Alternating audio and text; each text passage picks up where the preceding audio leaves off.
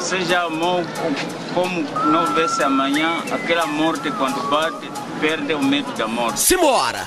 Seja amor como se não houvesse amanhã. Aquele amor quando bate, você perde o medo da morte. E quem foi que disse que não existe amanhã? E se esse amor ainda tá lá? Aí você é um cara de sorte, hein? Nem sempre a gente escolhe o caminho certo. Não consegue ou não tá esperto, porque o certo nem sempre está por perto. Perto digo aos olhos do coração. Não se pode ter tudo e nem tudo que se tem está ao alcance das mãos. Ninguém aguenta ouvir os outros reclamar.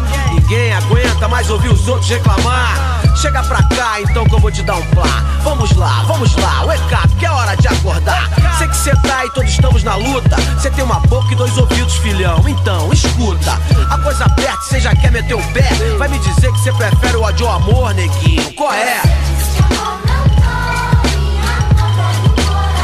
Pode dizer então.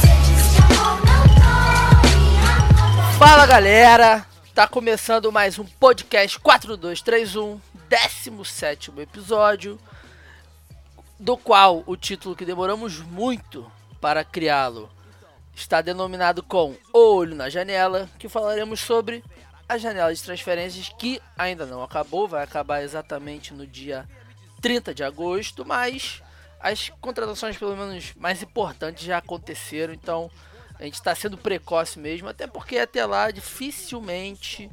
Acho que uma contrataçãozinha só que pode mexer em algo decente assim no mundo do futebol pode acontecer, mas a gente vai falar isso mais pra frente. E como já havíamos avisado também no último episódio de alguns times que a gente comentou da, da Premier League, de algumas contratações e tal, hoje vamos passar uma lambida mais lenta neles, né? E eu sou o Vitor Gama e comigo Igor Roale. Bom, galera, hoje, no dia que estamos gravando, dia 21 de agosto, faltam 132 dias para o fim do ano. O que isso significa? Nada. Porém, seria o aniversário do astro da NBA, Will Chamberlain, que jogou no 76ers e no Los Angeles Lakers e tem o recorde de ser o único jogador de todos os tempos a marcar 100 pontos em um único jogo da NBA.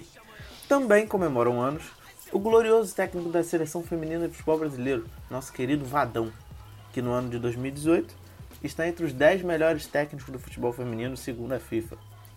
Hoje também é aniversário do Vasco da Gama, um grande time de várzea do Rio de Janeiro. Coincidentemente, o mesmo dia da morte de uma das vozes mais chamadas juntos ao Celite da sua casa. Raul Seixas morreu dia 21 de agosto de 1945.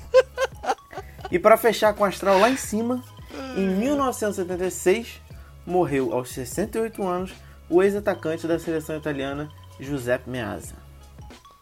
Gostou da minha nova apresentação, Vitor? Gostei, cara. Eu não tava esperando essa do Vasco, não. não Bom, mas... galera, agora todo episódio a gente vai trazer uma notícia muito importante do dia. Uma não, várias, várias informações sobre o que aconteceu no dia que estamos gravando o podcast. Isso tudo para lembrar vocês que vocês têm que seguir a gente no Instagram, Twitter, porque pelo amor de Deus, precisamos da interação de vocês que essa semana não tivemos uma pergunta no Instagram, Vitor. É, mas a gente bombou no Twitter, hein? Bombamos no Twitter, porque depois de uma resposta do Bruno Formiga a um tweet do Vitor, ganhamos pra lá de 30 seguidores. Imagina se alguém der um RT pra gente. Porra. Então é isso, como o Migão já falou, aniversário do Vascão, 120 anos de Vascão, e não poderia estar pior, né? Não, não poderia estar pior que não à toa, chamei de Clube de Várzea do Rio de Janeiro.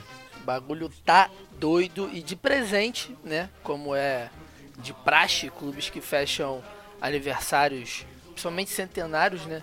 Como o Curitiba foi rebaixado no centenário, o Flamengo ganhou porra nenhuma no centenário. E quando fecha ano bonitinho assim, 10, 20, 30, 40, 50, o Vasco não ganhou do Ceará em São Januário. E Ceará acaba- que é lanterna do Campeonato Brasileiro. Mas isso sabemos que o Z4 está fortíssimo. Não podemos deixar isso de lado. O Z4 tem times maravilhosos. E também acabou de perder no basquete para o Botafogo de 74 a 82.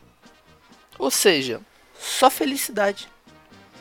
O clube na dívida fudida, não chega ninguém, vai todo mundo embora. E agora tá confiando. Qual é o técnico do Vasco, meu amigo? é o Valdir Bigode, que é a sua É maior. Sua, verdade. a sua maior característica é, mesmo depois da fama, dinheiro, mulheres e noite, ele ainda dirige um Fusca. Valdir Bigode que quase apanhou nas eleições lá, lembra do Brant, Eurico, Campelo. Ficou revoltadíssimo. Que depois do Rivelino é o bigode mais famoso do Brasil. Mas aí fica a nossa homenagem, né? O Vascão, com todo respeito, todo carinho. Porque comecei a ver futebol, comecei a ver com aquele time do Vasco de 2000. É, Romário, Pedrinho, Juninho Pernambucano, Elton, Mauro Galvão. Quando eu comecei a ver futebol, eram esses caras que estavam jogando futebol. Então, Edmundo, óbvio, não pode esquecer. Então, como já também já homenageamos Edmundo e Romário no rap dos Bad Boys agora. Agora não, né? no- alguns episódios atrás. Fica a nossa homenagem, né? Nossos pareceres sobre essa data importantíssima do futebol brasileiro. Não, não queríamos levar muito a sério esse assunto, mesmo sabendo de todas as lutas, todas as glórias. Até porque ninguém tá aqui pra isso. Então, o que vale mesmo é o Vasco quase caindo de novo, né? O tetra rebaixamento. É isso aí, o Vasco é gigante e fica Eurico. E pra continuar, como sempre, aquele quadro bacana, aquele quadro divertido, aquele quadro super legal que fazemos toda, todo, todo dia que gravamos, né? Sobre coisas que aconteceram naquele dia. O acabou de acabar.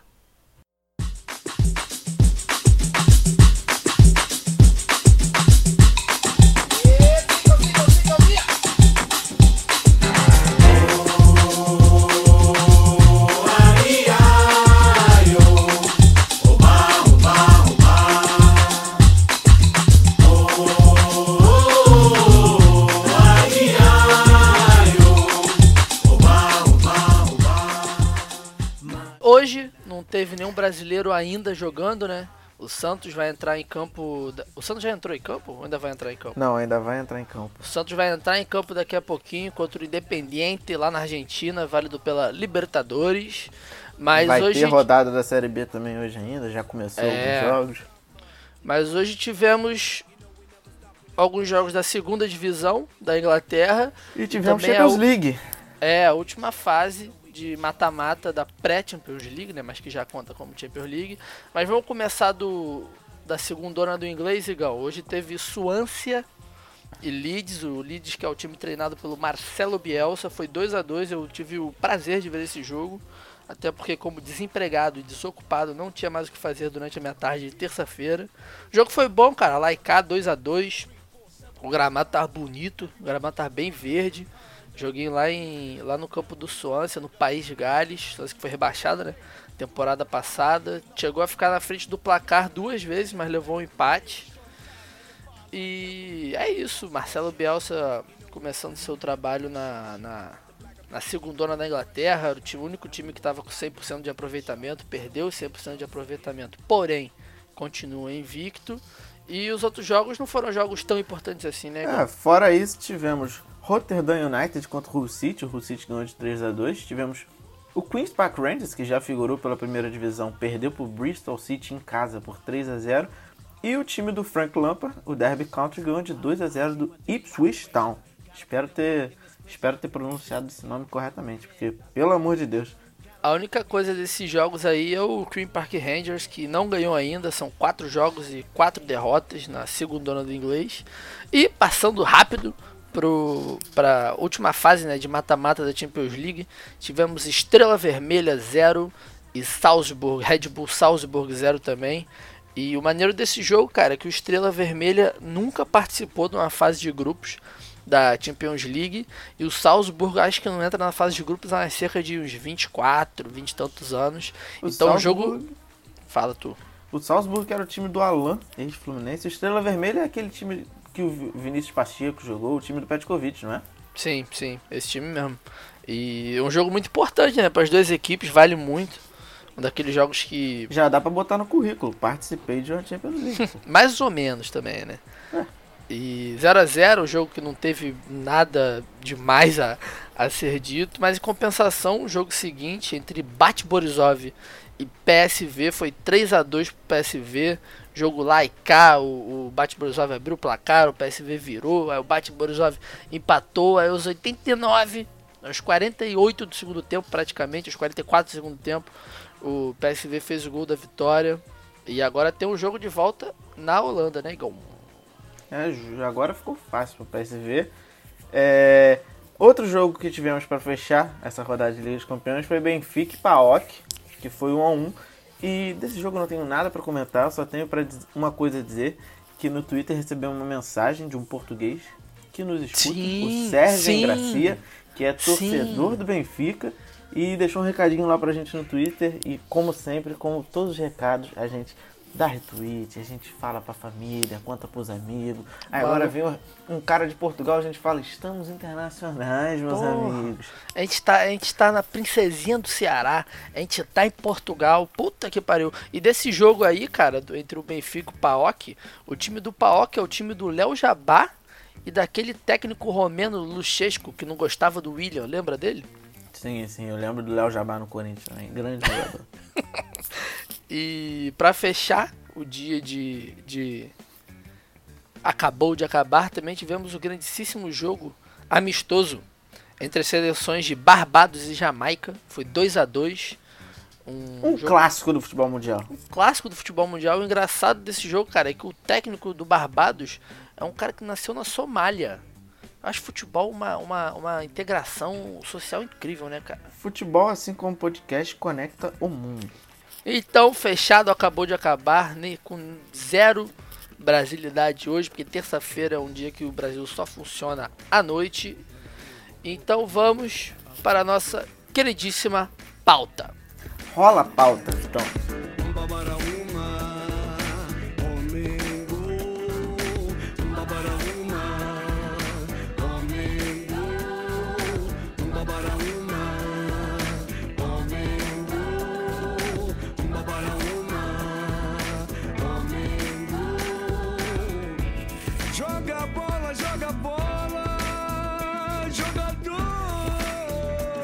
Então, como avisado, a gente vai falar sobre a janela de transferências, mas não vamos falar de todos os países, vamos, vamos nos ater principalmente a Inglaterra, que já falamos bastante no último episódio, vamos encerrar essa janela da Inglaterra aqui. Série A da Itália, que, porra, acho que foi uma das foi com certeza a principal da temporada. E também sobre La Liga, Campeonato Espanhol também, tivemos algumas tradições bem interessantes e algumas outras de Alemanha e França que são importantes da gente pelo menos comentar. E só para não ficar muito repetitivo, né? Do... Ah, e também quais times que vamos falar? Vamos falar principalmente dos que se classificaram para a Champions League desses países e os que se classificaram para a UEFA Europa League. E daí, se tiver algum outro time, tipo West Ham, tipo Fulham, a gente comenta também pontualmente, para não ficar muito extenso também cada liga em especial. Vou começar da Premier League. Manchester City foi o campeão da temporada passada, contratou apenas o Mares, como a gente disse no último episódio do Leicester, por cerca de 68 milhões de euros. Era uma contratação que que já estava meio que premeditada, né? Desde que o Leicester foi campeão da, da Premier League, o Manchester City demonstrou interesse nele, ele ficou mais uma ou duas temporadas e agora concretizou sua ida para lá e só deixa o Manchester cada vez mais bizarro de forte, né, cara? É, cara, o Manchester, não sei se todo mundo lembra, mas fez uma campanha fantástica com 100 pontos na Premier League, que é algo bizarro. Ele a distância do Manchester pro Chelsea, por exemplo, era de 30 pontos. Isso é assustador no, quando se fala de Premier League, que é o campeonato mais disputado do mundo, né? Mas. Cara, eu fiquei com um pouco de. Não, não um pouco de receio, porque se você for pegar a janela inteira e analisar a Inglaterra, não foi uma janela de muitas contratações. Foi uma janela de contratações pontuais. Mas eu não sei até que ponto você você tem um time muito forte, como é o time do Manchester City, muito bem treinado, com um padrão tático.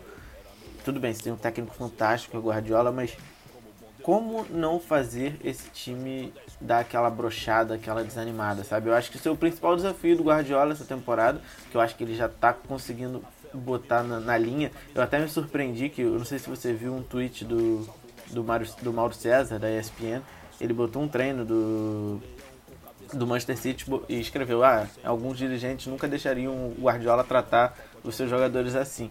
O Guardiola cobrando dos caras como se os caras tipo, são nada, o Guardiola é gigante. Ele xingando e, e gritando. Eu achei. Eu não sabia que o Guardiola tinha esse perfil de, de treinador, achei que ele era. Porque se você for analisar as entrevistas do Guardiola, ele é um gentleman, né, cara? Ele fala num tom baixo. Ele. Assim, assim quando o Gabriel Jesus é, renovou, ele agradecendo ao Gabriel por renovar, como se o Gabriel estivesse fazendo puta favor ao Manchester. É, mas sei lá, cara, fiquei um pouco com medo dessa janela do Manchester City. Eu sou mais da linha do time campeão tem que vender uns dois, três para dar uma chacoalhada no elenco.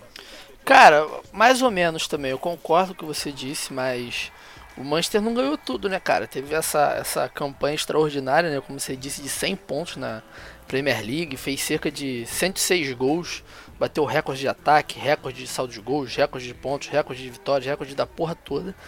Mas só que eles não ganharam tudo, né, cara? Eles estão atrás do título da Champions League ainda, que é tudo que o, o que o Guardiola precisa depois da, dos anos dele de Barcelona, tudo que a torcida do City quer também com todo esse investimento no time. E sobre essa questão de manter os caras motivados, isso, essa conversa existia muito quando o próprio Guardiola estava no, no, Barcelona, né, cara? Como é que ele, depois de ganhar o, o sexteto, né, principalmente, como é que ele vai manter aquela, aquele monte de jogador cativado e motivado para ganhar tudo de novo, né? Então, parte da ambição de cada um, parte da ambição de cada time também, de grupo. E esse treino que você citou do Mauro César, ele faz parte daquele documentário da Amazon, né, da temporada passada, que é o All or Nothing, que até poderia entrar no nossa dica do olheiro, mas já já estamos falando aqui é uma, uma série que de oito episódios, parecida com aquela da Juventus que a gente já citou num dos episódios, só que esse treino específico era um jogo antes do, do confronto contra o Chelsea, que naquele dia, naquela época do ano, o Chelsea estava se sagrando campeão da liga e que o Manchester City ainda não era campeão. Era algo assim, mais ou menos. Ah, não, não, mentira é, ele falava assim: ah, há seis meses atrás, oito meses atrás, eles eram os campeões da liga. Se a gente está achando que a gente está bem porque estamos a sei lá quantos pontos na frente do segundo colocado, a gente está errado, a gente não é campeão de nada ainda. Então era um, um esporro desse ainda contra corpo mole e essas coisas, por isso que ficou. gerou tanta repercussão, né? Porque ele foi bem ríspido assim. E quando a gente vê uns técnicos fazendo isso aqui no Brasil, a gente que acha que o cara é, é ultrapassado, defasado, acha que o cara não tá com, com, a, com a mão no time, que tá levando de forma agressiva porque não tá conseguindo lidar com o time.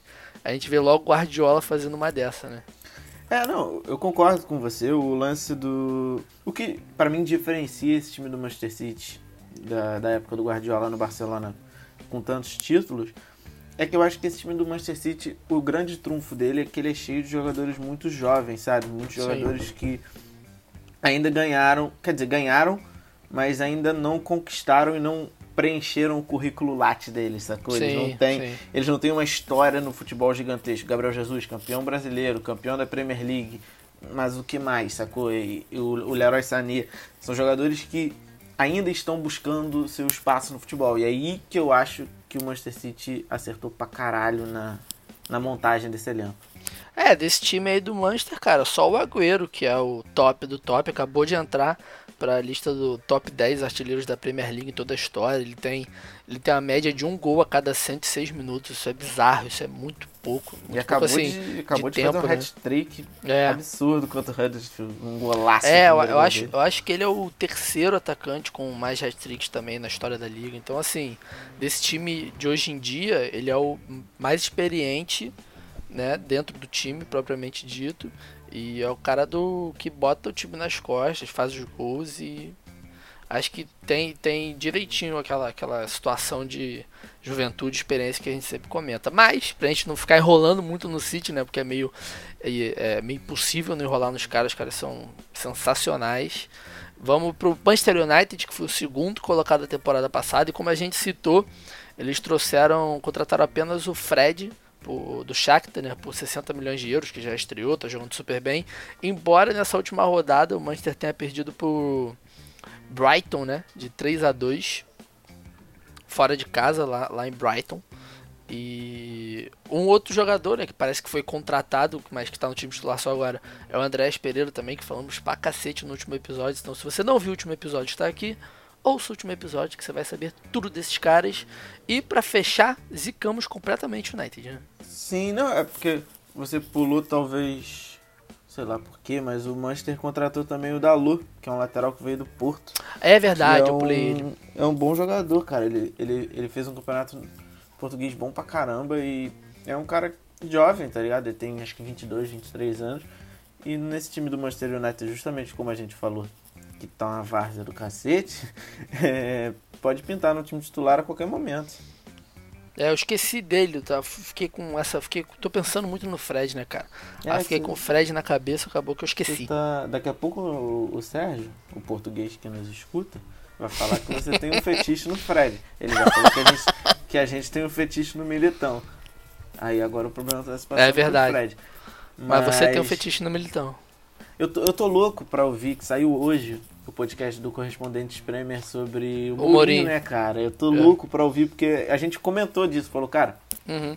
talvez esteja chegando o fim de uma era José Mourinho no Manchester United. É, e, e também, ao decorrer dessa semana, é, é, acho que foi o PVC que, que comentou sobre que o Mourinho tem uma crise de terceira temporada nos times, né? Que todas as terceiras temporadas dele nas equipes são sempre temporadas de, de queda, temporadas ruins, que é sempre um, um desastre total. Ele acaba saindo do time, não importa qual time seja. É, essa, essa, o- a primeira rodada do, do Manchester United, o 2x1, é, já dava sinais que o time tava fraquejando, sabe?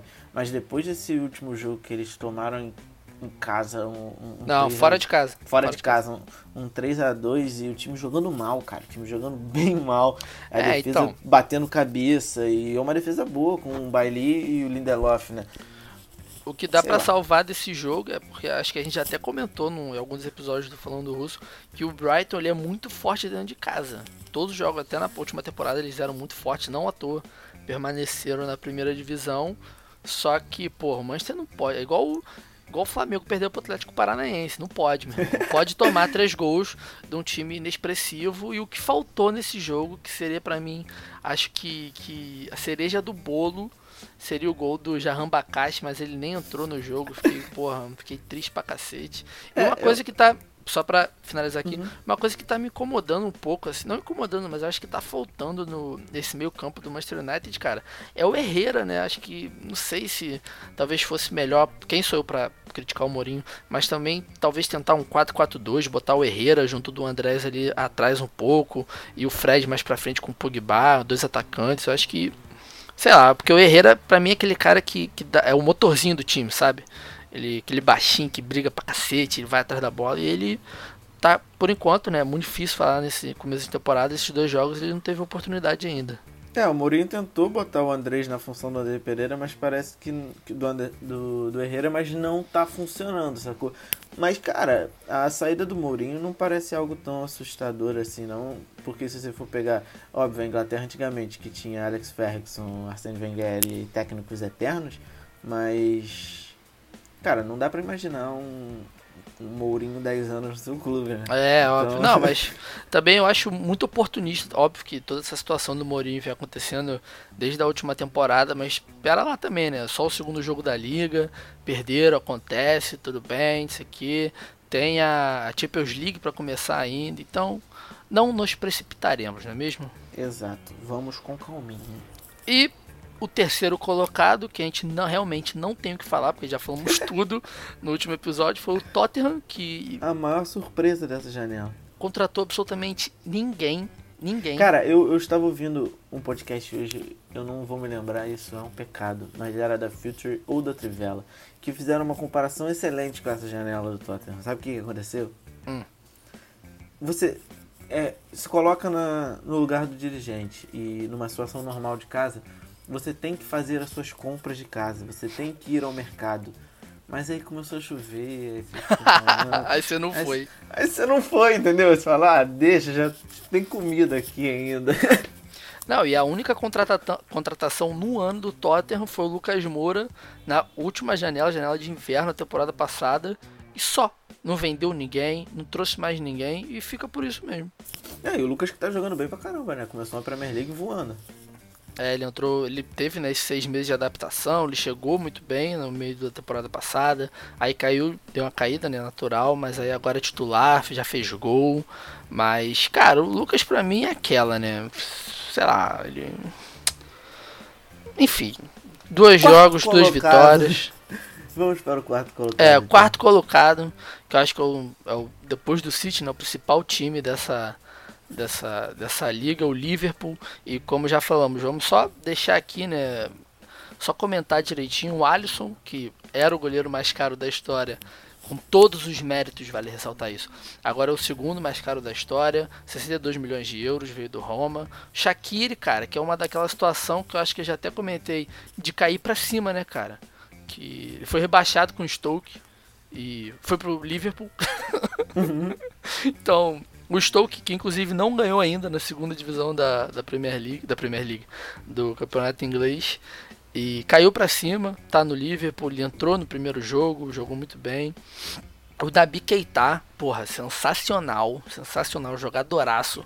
No jogo agora contra o... Contra, contra quem que foi o jogo de segunda-feira? Foi Liverpool e Crystal Palace. Cara, ele deu uma tirada a Lazidane perto da área, que se ele erra aquilo, ele é demitido na hora. Porque É os caras iam tomar o gol.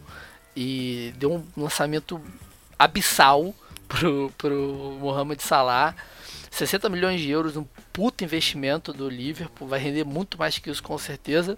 E o Fabinho, né, cara, do Mônaco, que para esse último jogo ele nem foi pro, pro banco de reservas por questões técnicas mesmo.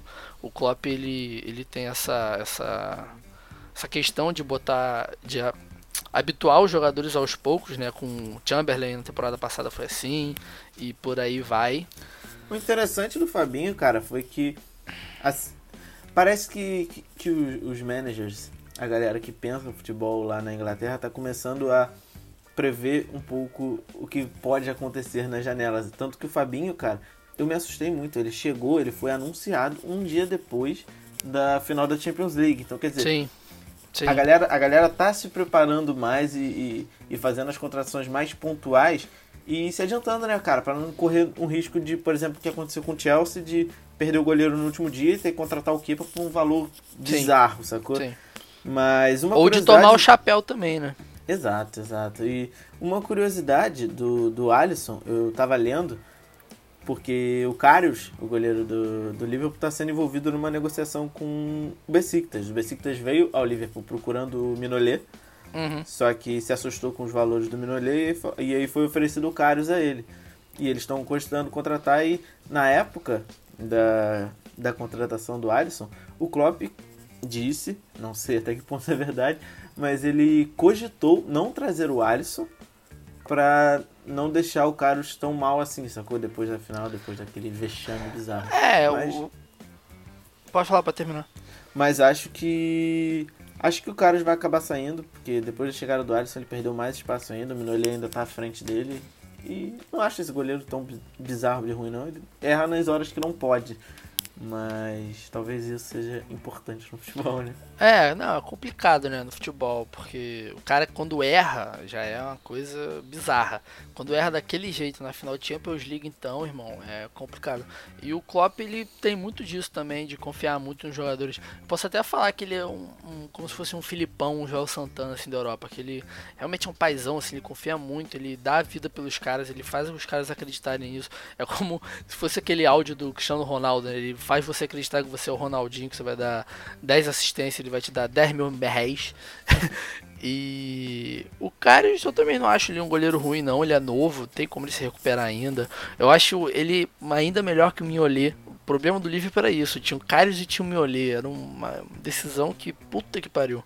Mas o Alisson, cara, incomparável, agarra pra caralho. E não à toa é, foi por uma semana, pelo menos, o goleiro mais caro da história. É, e acho que a gente, acho que a gente já pode até puxar para os outros times da League, como eu falei do, do Kepa. O Kepa não é melhor goleiro que o Alisson, gente. Não é porque ele foi 80 milhões que ele é muito melhor que o Alisson. É justamente isso. O Kepa veio no último dia de janela, depois que o Courtois não apareceu no treino do Chelsea e foi para Madrid. Então, quer dizer, É, o Chelsea não. teve que investir uma grana pesada no Kepa e é um contrato longo, cara. É um contrato de 7 anos. Eu acho que eu nunca vi um contrato de 7 anos, ainda mais envolvendo negociações tão caras assim. E É, o Kepa e- tem só 23 anos, né? É, então, e até essa comparação com- do Kepa com o próprio Alisson, é, ela, é, ela é ruim, porque o Kepa não teve uma sequência de temporada e nem disputou os jogos que o Alisson disputou na temporada passada. Então, o Kepa até pode vir a se tornar um goleiro melhor que o Alisson, tal, coisa, coisa e tal. Mas atualmente o Alisson é muito melhor goleiro que ele, independente do valor que ele foi comprado. E a gente até comentou no, episódio do grupo B da Espanha, falando do Russo, que o Kepa tava para ir pro Real Madrid por 20 milhões de euros só.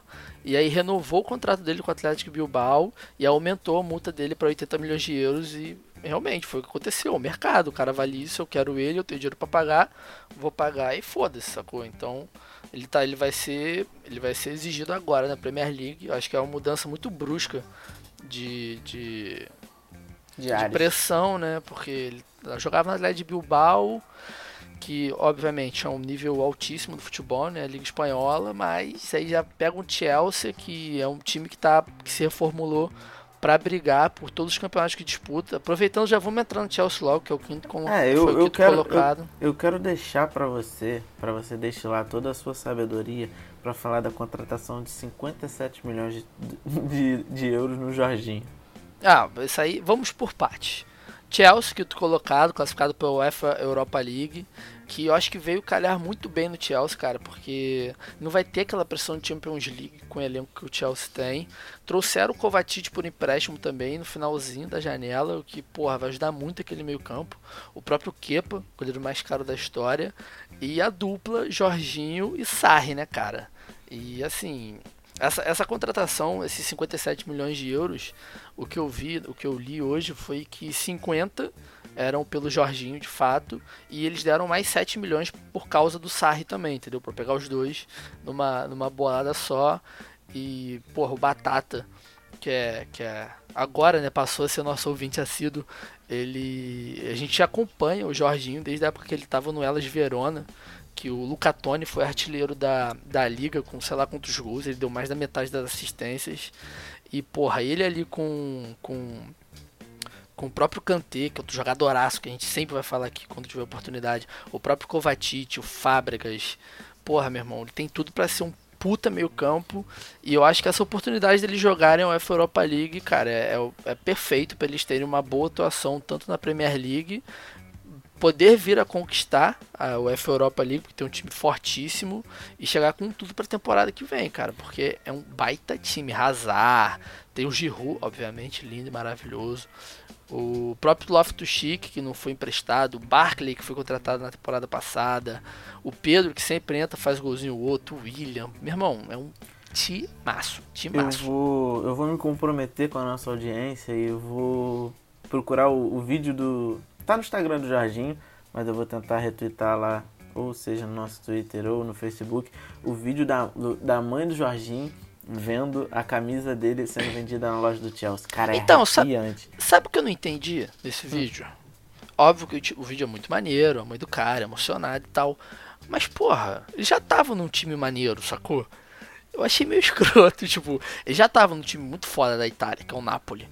E fez uma das melhores temporadas, cara. Não parece porque a Juventus engoliu todo mundo. Mas o Napoli fez uma temporada de 91 pontos, cara. Sim, é uma cara, não. temporada. Aí, Vitor, na, aí, aí no do que- Chelsea, lá, sei lá, eu achei meio esquisito. Você tem que pensar, você tem que pensar como uma senhora de pra lá de 70 anos. Que não Complicado. entende porra nenhuma de futebol, mas que de vez em quando aparece o Chelsea no Globo Esporte e nunca aparece a porra do Napoli. Então, pra ela, aquilo ali verdade. mal ou bem, porra, meu filho chegou num time grande, tá em Londres, ele foi uma contratação bizarra. Aquilo ali mexe com o emocional dela. Ah, e... com certeza, com certeza. Mas eu fiquei com peça- esse sentimento também, tipo, Não, pô, pra sacanagem gente- com o Napoli. Não, é sacanagem, exatamente, mas Foda-se. Exatamente, mas eu queria falar do Sarri também, que pra mim foram a, a gente tem duas grandes peças nesse time do Chelsea, que foi a contratação do Sarri, que fez um trabalho, ele, como dizem, ele tirou leite de pedra aquele time do Napoli, porque é um time bom, mas um time sem reserva nenhum, tanto Sim. que o Milik machucava, ele improvisou o, o Mertens de centroavante. Então, quer dizer, ele fez uma mágica ali naquele time do Napoli.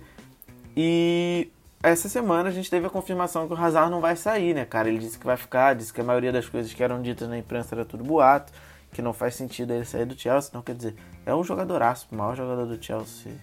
E bom que ele fique, bom para esse time. E bom que não vai ganhar a Champions League. Não, e o Sarri também tem toda a história dele com o cigarro, né, cara? Que, porra, é um assunto muito sério, tá? O tabagismo, mata e tal, não sei o que, mas puta que pariu. Ele mastigando filtro de cigarro durante o jogo, cara, é, é. Acho que só no futebol essas coisas podem acontecer isso. Porque na Itália pode fumar, problema nenhum, à vontade, só que desde 2006 na, na Inglaterra proibida. É uma lei que proíbe o consumo de cigarro em ambientes públicos ou fechados, e o estádio de futebol é um deles. E aí teve teve médico falando que isso é um problema, parece engraçado, mas chega a ser triste. Enfim. Podemos mas... falar do maior time de Londres agora, Vitor? Coisas do futebol. E aí acabamos, né? Como eu avisei, a gente fechou essa, essa galera do, do top 5, top 6 da, da Liga da Inglaterra. Vamos para West Ham né, Igor? Não, não, como assim? West o maior Ham, de Londres. Não, West Ham não é de Londres, não? É, mas o maior de Londres é o Arsenal. Mas o Arsenal não tá em lugar nenhum, Igor. O Arsenal Mas não é o- importante. Não é importante pra você. o Arsenal, pra mim, junto do Liverpool e guardadas as devidas proporções, fez uma das melhores janelas da, da Premier League. Contratou bons jogadores por um preço muito bom. Acessível, né? É, exatamente. Pô, o Arsenal trouxe o Torreira por 30 milhões, que foi um destaque desse time do Uruguai que dava carrinho de cabeça. trouxe o Leno, porque o Peter Cech já dá sinais de, de aposentadoria debaixo das traves. Mais ou menos. Trouxe o Sócrates, que é um puta Pensador do zagueiraço, futebol. um, um, gênio do futebol, um gênio da filosofia futebolística. E ele é grego ainda, isso que é incrível. O Guendouzi, que, cara, fake eu dói. É fake dói, mas eu fiquei surpreso com o Emery escalar ele de titular nesse último jogo contra o Chelsea. Um moleque de 17 anos, pra fazer o que ele fez. Nossa senhora, minha perna tava tremendo vendo o jogo. Imagina ele fazendo uma estreia em Premier League contra o Chelsea, o maior rival. Ele tem 19 anos. 19? 19. Que seja, eu tenho 22 e tô cagado. ele tem 19.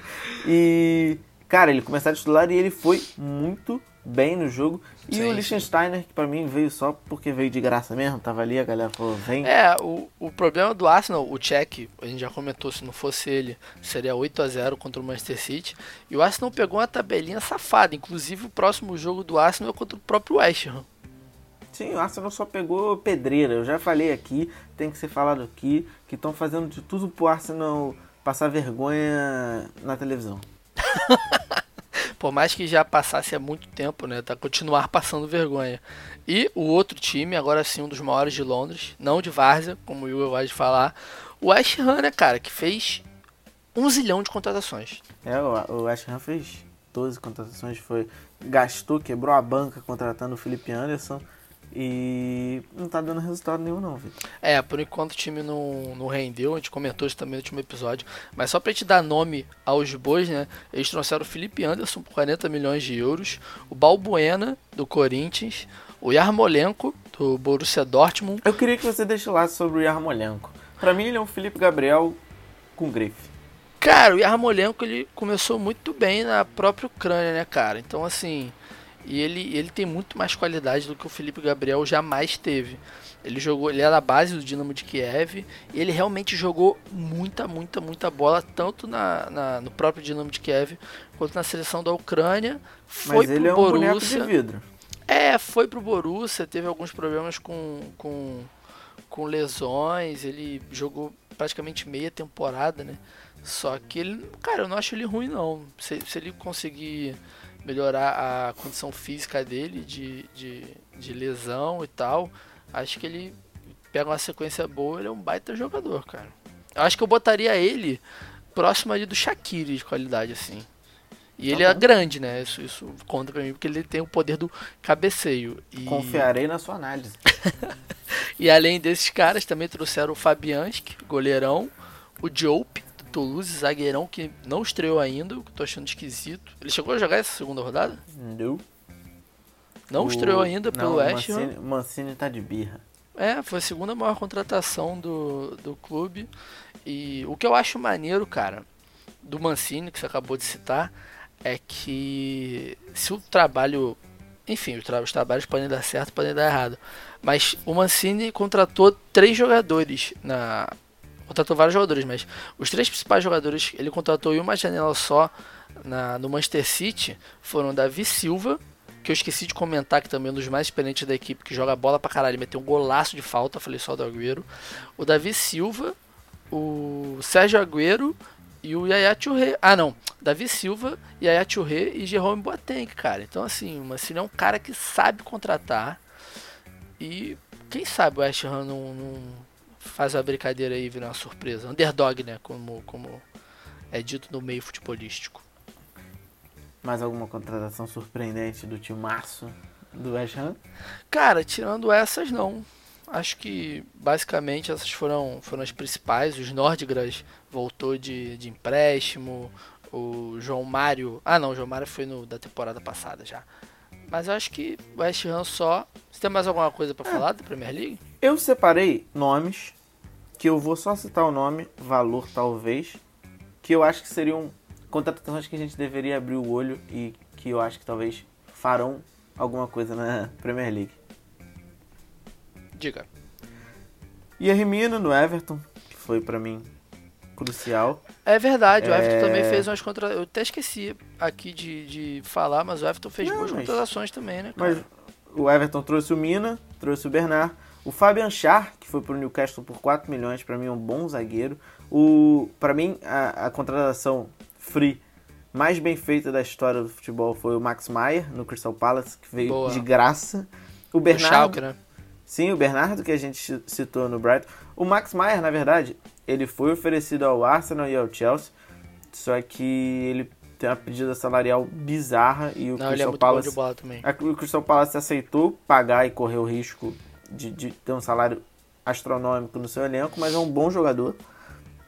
É, Jefferson Lerma, que foi para o Bournemouth por 28 milhões. Eric Durham, que foi para o Huddersfield. Mohamed Elionussi, que veio do Basel para o Southampton, que eu acho um jogador bom.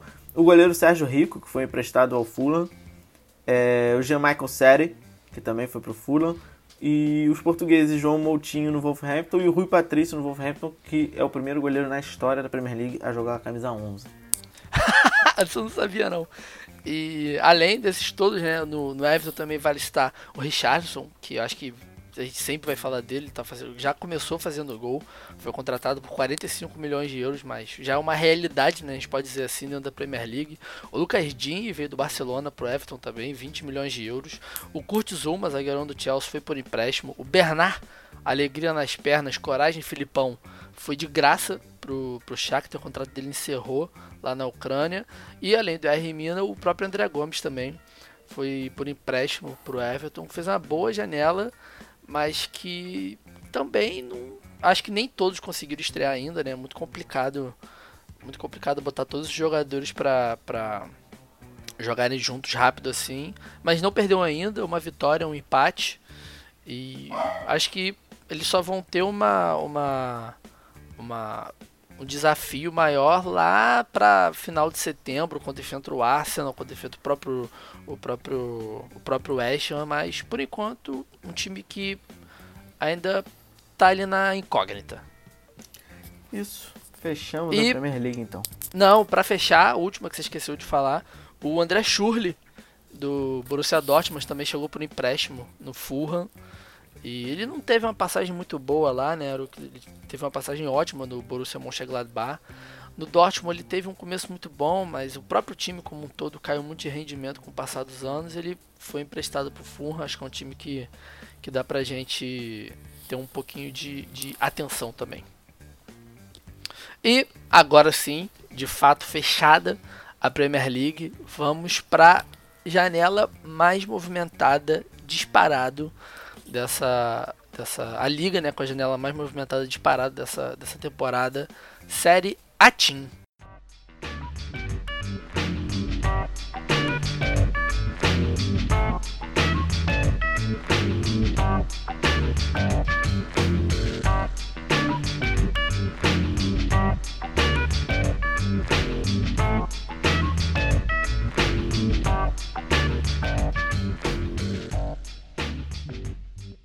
Série Atim Saúde, né?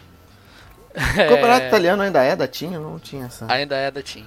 Nossa senhora, quase 60 anos. Se tem uma coisa que a TIM faz, fez bem na, na, na sua história, foi patrocinar o campeonato italiano. E é, já 4G, 4G que é bom nada, né? O que, que foi? Internet boa no celular eles não querem. Nossa, não querem nunca. e já vamos começar com o pé na porta, né? Juventus, contratação assim do século, eu acho. Pra Juventus, obviamente. Cristiano Ronaldo, rapaz. 100 milhões de euros. É, cara, com certeza. É, é algo para ficar na história do século mesmo. Vai ficar marcado como a maior transferência. E, e, vale lembrar que a Juventus tentou contratar o Cristiano quando ele ainda era do Sporting.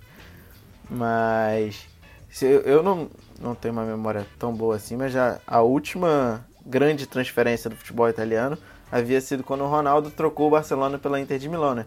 Que foi um boom bizarro e aí o campeonato italiano voltou. E, e eu acho que o Cristiano ele é mais atrativo pro campeonato do que pra Juventus. Então, quer dizer, não, óbvio que o negócio foi fantástico para Juventus, que é um time encaixado e o e se você for parar para pensar e botar na balança, falar assim, pô, o que, que é melhor? Eu tenho o Cristiano centroavante ou o Higuaín? Essa resposta não é tão difícil. Mas eu acho que o campeonato ganha muito mais do que só a Juventus. Óbvio que a Juventus ganhou. A Juventus vendeu, bateu recorde de venda de camisa, vendeu todos os ingressos do estádio. Enfim, mas o que o campeonato italiano vai ser falado esse ano graças ao Cristiano Ronaldo vai ser absurdo vale, eu acho que vale ressaltar que a maioria dessas contratações dessa janela da Itália, com certeza foram pelo fato do Cristiano Ronaldo tá na Juventus, cara. Não só das contratações que a Juventus fez, mas de todos os outros times, que agora vai ser uma liga que realmente as pessoas vão parar para ver. Uma liga, uma liga que estava enfraquecida, sei lá, umas 4, 5 temporadas da Nem Juventus. Isso, eu diria ganhando que, tudo. Eu, eu, diria que a liga tá fraca desde que, sei lá, 2010, 2011, foi a época que o Thiago Silva e o Ibrahimovic saíram do Milan que eu acho que ali o campeonato italiano começou a enfraquecer de uma forma e a Band largou, não tinha mais transmissão com o Neto, aí e o Cristiano Ronaldo realmente é o cara que move montanhas, pode-se dizer assim. E além do Cristiano Ronaldo, o... a Juventus repatriou o Bonucci do Milan na negociação que daqui a pouco a gente fala que não envolveu só o Bonucci. É isso que eu ia falar. 35 milhões de euros para mim foi a negociação mais torta dessa janela inteira de transferências, porque ela só foi boa pro Milan. Ah, exatamente. O, o Alguém Bonucci... sempre está ganhando. Nesse momento foi o Milan. Mas foi vendido como se o Juventus tivesse feito um puta negócio trazendo o Bonucci de volta. Porque, cara, para quem assistiu os jogos da, do Milan no passado, cara, o Bonucci ele fez uma temporada terrível. Ele, ele foi uma péssima temporada. Ele foi, ele foi. É aquele lance que a gente tava falando aqui de errar na hora errada ele, ele fez uma temporada ruim, ok. Mas ele errou nos momentos que, que tipo, não era para errar. E, e ele saiu da Juventus. Todo mundo lembra que ele foi escorraçado. Ele saiu brigado com o roupeiro. Ele saiu brigado com todo mundo no clube. E entra na galeria da, das frases a lá Paulo Miranda quando chegou no São Paulo, as frases ditas com muita sinceridade. É, o Bonucci disse que tomou a decisão de ir pro Milan de cabeça quente, né? Obviamente que a Juve ia vender essa, essa ia vender essa contratação do Bonucci como se fosse a mil maravilhas, mas ele fez uma péssima temporada no Milan, como você acabou de dizer, e 35 milhões de euros, mais o Caldara, que, que a gente pois já vai é. falar daqui a pouquinho. O, o Caldara mas... é o melhor defensor italiano de todos os tempos, o, o cara tá pra ir pra ser o Maldini, e a galera manda ele embora pro Milan. Mais o Higuaín por empréstimo, que assim, não é um, um, melhor atacante do mundo, mas é um cara que faz mais de 25 gols por temporada, cara. Ele realmente faz muito gols. Então, assim, não sei se valeu o Chiellini e o Barzali querendo o amigo deles de volta no time, isso conta muito também. É, mas... o, o Higuaín ele é bastante zoado no meio do futebol, porque em grandes momentos, o Champions League ou Copa do Mundo, ele falha e ele erra. Mas em questão de campeonato italiano, questão de campeonato de país, porra, ele é um cara que faz muito gol. E, e é exatamente o que a gente estava falando de, de colocar no peso. O Milan tinha o Catrone, Cotrone, não lembro, o centroavante novo deles, e o André Silva. E, pô, agora tem o Higuaín, cara. Então, quer dizer, elevou o patamar do Milan. E o Bonucci, cara, para mim é um jogador em queda. É, é um zagueiro velho já, né? Já tá em final de carreira. Mas pode ser que tudo isso mude. Pode ser que ele realmente jogue pra cacete de novo, como ele havia jogado já na Juventus anteriormente. E para continuar, né? Juventus também comprou o lateral João Cancelo do Valência por 40 milhões de euros. O goleirão Matia Perim do Genoa por cerca de 12 milhões de euros e concretizou também a contratação do Douglas Costa, né, que estava emprestado pelo Bayern por 40 milhões de euros e É, o o, Matia- O Matia Perim veio para substituir o Buffon, né? Que foi uma grande perda pro time das Juventus também. E é aquilo, a Juventus ah, perdeu o Higuaín, perdeu o Caldara. Talvez tivesse perdido logo o, o- sei lá, os seus próximos 10 anos com uma zaga com o Caldara, mas nada que os impeça de contratar de lá na frente também por 100 milhões de euros, né? E, trouxe o Hermican também, né, cara? De graça. É, o RK veio de graça do Bayern de Munique, né, que ele tava? Não, do Liverpool. Não, do Liverpool. O Bayern de Munique era lá atrás. Do Liverpool, ele, é, ele não era titular absoluto no Liverpool, também com a chegada do Fabinho, do Keita, ele com certeza perdeu todo o seu espaço lá. E, enfim, um time que se reestruturou, Cristiano Ronaldo, porra, sem palavras, não, tem o que a gente ficar falando dele. Não meteu o golzinho, como a gente achou que ele ia meter, como eu E achei que ele ia meter na E estreia. nem se machucou, mas, como eu falei que ia se machucar. Mas é isso, tá valendo. Mas ele, mas ele machucou o goleiro. O goleiro ficou mal. É, cara, o goleiro ficou todo fudido, coitado. Coitado, foi um lance feiaço. Bizarro. E a Juventus chega pra levar a Champions, né, cara? Mesmo sem o Buffon, mas agora com o Cristiano Ronaldo, chega pra levar esse caneco aí que tá faltando. É, cara, mas e se não ganha Champions? Essa conta fecha? Cara, talvez feche, talvez feche, porque assim, acho que esse time, acho que é por umas duas temporadas, acho que ele rende. Por mais que Cristiano Ronaldo 36 anos, o Bonucci, Barzali, ele também já ali na casa dos 30, mas o resto do time, cara, o Cancelo é um jogador muito novo, Matia Perin é um goleiro muito novo, o próprio Sérgio é um goleiro muito novo, o Douglas Costa tá chegando nos 30 anos ainda, o Dybala, o Henrican, o Matuidi, que também já tá com 30 e pouquinho, também rende as duas, três temporadas. Então, assim, acho que dá pra dar uma colherzinha de chá pra próxima temporada também pra eles. Segundo colocado, campeonato italiano. Algo a dizer sobre o Napoli, Vitor? Cara, pra cacete, né? Sempre. Como a gente já havia comentado aqui, né? Fez uma das melhores temporadas da história da, deles na liga. 91 pontos, segundo colocado. O único time hoje em dia que realmente tem chance de bater de frente com essa Juventus. E chegaram na janela de transferências. Ospina, goleirão que era do Arsenal por empréstimo. O Fabian Ruiz, do Betis, por 30 milhões de euros. O Alex Meret, da Udinese, por 22 milhões de euros. O Simone Verdi, do Bolonha, por 25 milhões de euros. E para mim, o que mudou o Napoli de patamar, Carlo Ancelotti ali no banco de reservas, né, amigo? Pois é, cara, a chegada do, do Carlo Ancelotti, o próprio Insigne disse que foi a maior contratação do Napoli para temporada, né? Mas também eles não fizeram grandes contratações.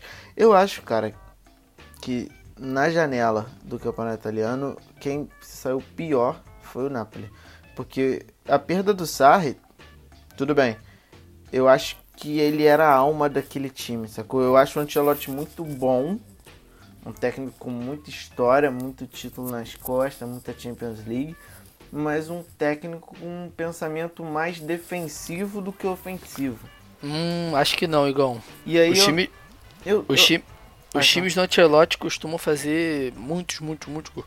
O Real Madrid dele fez mais de cento e tantos gols. sim, mas o Bayern ele- de Munique dele também fez quase ele, 100 gols. ele tinha um elenco muito ofensivo. E jogando um campeonato italiano com esse time da- do Napoli, que perdeu o Jorginho, que pra mim vai fazer uma falta absurda. Por mais que o Alan esteja jogando o fino da bola nesse time do Napoli. E Há também. muito tempo. E, e o- muito do que o Alan tem mostrado no futebol é graças ao Sarri. O Sarri mudou ele um pouco de posição, botou ele para jogar de primeiro volante. E aí sim o Alan começou a, a- a ganhar uma postura de jogador nível alto, sabe? E. Sei lá, eu acho que o Napoli perdeu mais do que ganhou nessa janela. Cara, assim, acho que as maiores contratações do Napoli de fato foi não ter perdido em si, não ter perdido o Ramsik, não ter perdido o Koulibaly e em relação ao Ancelotti, cara, eu, eu acho completamente o contrário, assim. Ele, os times dele são sempre muito ofensivos. A Napoli tem muitas peças que tendem a isso. Assim, o Jorginho pra mim é um cara insubstituível né, ne- nesse meio campo, mas tem o próprio Diarra que é um jogador jovem, tem 21 anos apenas, um Zelinski polonês, o Rog croata, o Alan dificilmente vai fazer a posição do Jorginho, que é uma posição de muita técnica, Alan, aquele cara de mais força. O Ramisic também não tem tanto comprometimento assim no meio campo para fazer a posição que o Jorginho faltava. Eu acho que o, o Ancelotti vai dar a característica dele de time ofensivo, porque pô, tem o Verdi, tem o Calerron, Mertens, Milic, Insigne e Onis no ataque. Os seis atacantes são atacantesaços desse time, são ótimos. E, porra, o, o Napoli começou a temporada ganhando né, do, do, da Lazio de 2 a 1 fora de casa. Já enfrenta o Milan agora nesse final de semana na, na lá no São Paulo. E eu acho eu, eu tendo a acreditar que vai ser um Napoli mais ofensivo com o, com o Ancelotti do que era com o Sarri, exatamente por, pelo Sarri não ter tantas peças como ele tem agora no Chelsea, mas também pelo próprio Ancelotti ser um cara muito ofensivo, cara. Por isso que eu gosto do Ancelotti, cara. Ele, ele ataca pra caralho e ele não tá nem aí. Ele não tem medo de atacar hora nenhuma.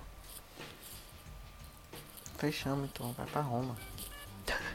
Fiquei até com medo. E... e o terceiro colocado da última temporada, também semifinalista da Champions League, o clube da Roma, que, como sabemos, vendeu o Alisson né, por cerca de 60 e tantos milhões de euros, mas contratou o Steven Zonzi do Sevilha, que eu achei a contratação muito interessante, 27 milhões de euros. O goleirão da seleção da Suécia, que jogava no Copenhague, lá na Dinamarca, o Olsen, por 8 milhões de euros. O Javier Pastore, do PSG, por 25 milhões de euros. Eu, eu tenho um questionamento sobre o Pastore. Diga lá. O Pastore, ele brilhou no campeonato italiano, é a volta dele ao campeonato italiano. Ele fez um, um campeonato com o Palermo muito Sim. bom. E Sim. tanto que foi vendido para o PSG como um grande astro. Foi a primeira grande contratação da história do PSG, assim, dessa era de shakes. Foi o Pastore, que acabou perdendo espaço, porque começou a chegar Neymar, começou a chegar uma galera e aí o Pastore sentou no banco. Mas, cara, eu não vejo o Pastore fazendo uma boa partida desde o PSG, tanto agora nesses jogos, os últimos jogos dele com a Argentina. Eu acho que ele é um jogador um pouco acomodado. Não sei se foi uma boa pra Roma, sacou? Que é um time sei lá, que tá brigando por algo grande. Eu acho que o Pastore, ele sentou em cima dos troféus dele lá do, da League One e. Não sei, eu acho o Pastor meio sem sangue. É, eu, eu também acho que às vezes ele, dá, ele dá essa, essa, é ele dá essa valdivada, né? Esse meio de, de sanguessuga. Mas o a Roma tá há muito tempo, né, cara, correndo atrás desse título da, que eu acho que é o mais importante para eles no momento, é o título da, da Série A, já ficaram, foram vices diversas vezes da Juventus, né? Juventus que é heptacampeã, mas se o, o Di, France, Francesco conseguir recuperar esse futebol do Pastore, cara, com Florenzi, De Rossi, Strutman, o próprio Under, que já estava na temporada passada, acho que o time consegue, consegue chegar longe, cara. E o Pastore, especi especificamente, assim como você falou, eu também, tem muito tempo que eu não vejo um jogo dele protagonista, um jogo dele, dele sabe, botando o time nas costas, indo pra É. frente. Eu acho que a Roma pagou muito caro nele, por exemplo, pagou 17 milhões no Clivert, que eu acho que vai ser mais jogador que ele na temporada. Com certeza, com certeza. Também eu vou citar o Clivert agora, que porra, o Clivert que naquela final entre Ajax e United, né, da Euroleague, o Mourinho falou que um ano, entre um ano e um ano e meio ele tava no Manchester com ele. Parece que não. Ninguém sabe se o Mourinho vai continuar em Manchester ainda, mas o Clivert realmente e ele tem tudo pra ser o cara desse time e faltou só confirmar a contratação do Tyson, né, cara? Pois é. Porra. E teve, teve a contratação do Santon, que eu acho que aí foi uma besteira, porque eu acho o Santon um dos piores laterais da história do futebol. que ele trocou a Inter pela Roma por 10 milhões, também acho que pagou caro. Mas também o mercado de lateral tá escasso pra caramba. Então Tá, pra todo mundo, tá não difícil. vou, vou nem julgar. Tá difícil. E só pra fechar a Roma, a Roma contratou o Fusato, né, cara? Goleiro brasileiro do Palmeiras, por 500 mil euros. Não é uma quantia estratosférica, mas, porra, maneiro pra caralho o Fusato ter ido pra Roma. Achei, achei... Nunca vi um jogo do Fusato, mas gosto de acreditar que jovens brasileiros se darão bem na Europa. É, e indo pro quarto colocado, acho que uma das melhores janelas também da Itália. A, a janela como um todo, né, da Itália foi muito boa, né, cara, para todos os times. Acho que a Roma fez uma das piores, né, com o Clivert, que realmente é muito novo, mas o Pastore já tá chegando ali na casa dos 30, o Zonzi na casa dos 30, o Olsen é veteranaço, contratado porque precisava de alguém pro gol, e o Olsen fez uma baita Copa do Mundo. A Inter de Milão, cara, contrataram, trouxeram o Versálico, do Atlético de Madrid, e o Keita Balde do Mônaco por empréstimo, achei a baita oportunidade. Mas empréstimo com valor de Opção. compra, que é o que a gente debateu aquele dia lá no... Eu e o Vitor temos um grupo entre nossos amigos, sobre esse lance do empréstimo com opção de compra, né, cara? Que é uma forma de você driblar o fair play financeiro, porque você acaba escolhendo em que ano pagar por aquele jogador. Então, quer dizer, Sim. alguém que trouxe um Cristiano Ronaldo talvez não consiga justificar é, os seus. Porque o que que é o fair play financeiro? É Que você tem que gastar a mesma coisa que você recebe. Então, quer dizer, ia ficar meio estranho você receber o seu. É, o, o fair play financeiro é mais ou menos um teto para cada time em relação aos seus prejuízos e lucros durante aquele ano. Aí, Então cada time vai ter um teto diferente. E o, a maior, a maior, o maior exemplo disso é o PSG, né, cara? Que pegou o Mbappé por empréstimo e acabou de pagar os 180 milhões que ele vale realmente. E a Inter fez isso, tanto com o Balde quanto com o Versálico. Que, porra, dois jogadoraços. Jogadoraços, diz, pô, a Inter que fez um final de temporada ótimo com o próprio Rafinha, que, enfim, não, não- a Inter nem demonstrou interesse, eu acho. Ou o Barcelona também não quis vender pra Inter o, o Rafael Alcântara.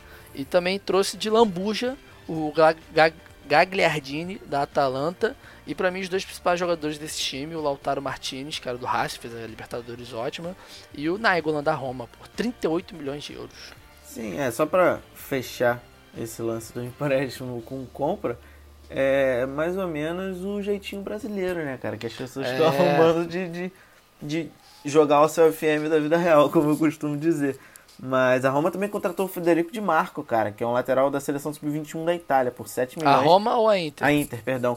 E, e é um bom lateral, sabe? É um cara de seleção e como a gente acabou de falar do Santon, eles perderam o Santon, mas trouxeram um moleque de, porra, 22 anos que joga bola, sacou? Cara, eu acho que. Não, e a gente não, a gente não comentou dos dois caras que vieram de graça pra Inter. Quem? Que foi o Asamoah da Juventus e o De Vrij, cara, que foi fenomenal se trazer um zagueiro como o De Vrij, De Vrij a preço de, graça. nada. Eu não Pô, imagina sabia que essa ele dupla. de graça, não. Essa dupla de Miranda e De De Vrij.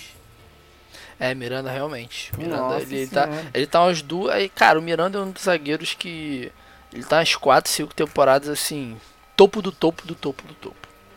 E a saída do Nagatomo, né? Que foi pro Galatasaray.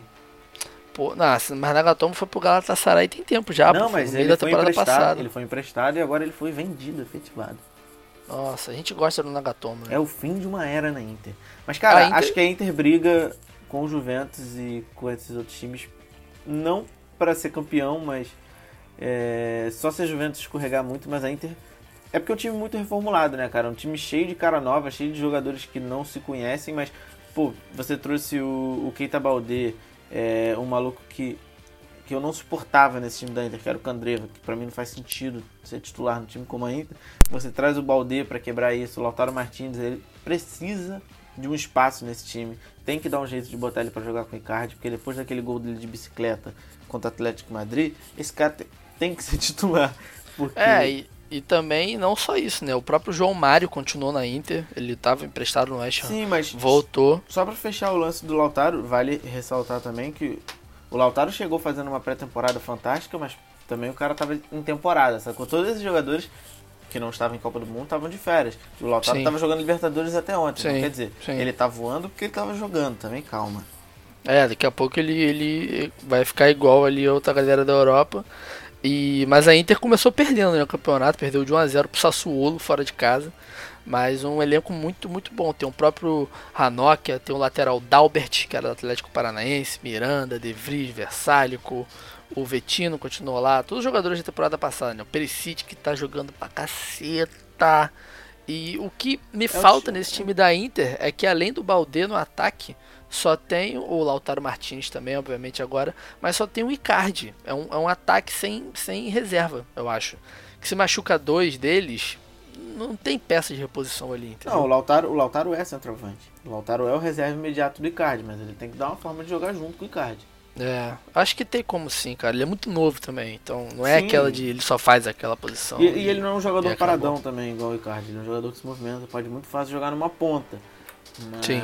ele tem que estar perto do gol porque é a onda dele. Mas você falou do Sassuolo, o Sassuolo fez uma boa janela. O Sassuolo eu anotei aqui, o Sassuolo trouxe o Boateng, trouxe o Marlon e trouxe o Locatelli. Não quer dizer, O Boateng, Kevin Prince Boateng. Kevin, Bo- Kevin Prince Boateng, o cara tatuado Dos- do futebol. Dos times pequenos da Europa. Eu acho que ele tá fazendo certo. Sabe aqueles caras da NBA que eles, eles são bons, mas eles não são craques. Eles ficam rodando os times só pra eles passearem pelos Estados Unidos? Lógico, lógico, lógico. O Boateng faz isso no futebol, Ele cara. Ele vai pro Las cara. Palmas, ele vai pro Sassuolo. Ele Ele, vai conhecendo ali. Se ele quisesse ser jogador profissional, ele tinha se naturalizado alemão e disputava para jogar com o irmão dele. Ele quis. Que foi o que o irmão dele fez, exatamente. É, é, então.